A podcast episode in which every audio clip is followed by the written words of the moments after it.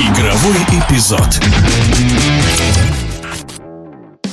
Петербургский СКА объявил о подписании нападающего Дмитрия Яшкина. Срок действия контракта с 29-летним хоккеистом рассчитан до 30 апреля 2023 года. В прошлом сезоне чех российского происхождения играл за Аризону. Также Яшкин выступал в КХЛ за московское «Динамо» с 2019 по 2021 год. На счету нападающего 137 очков в 133 играх. О новом приобретении СКА в эфире спортивного радиодвижения советский российский хоккеист, мастер спорта международного международного класса Алексей Ткачук.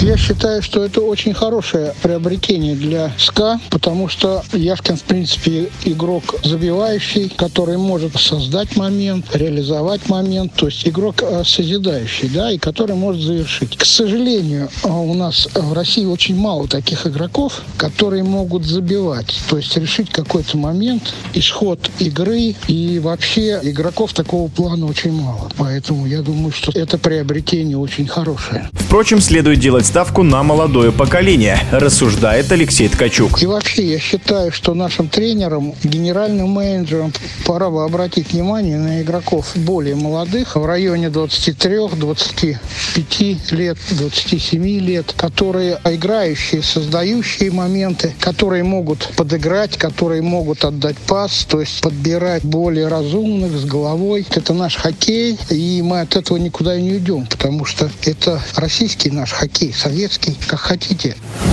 В эфире спортивного радиодвижения был советский и российский хоккеист, мастер спорта международного класса Алексей Ткачук.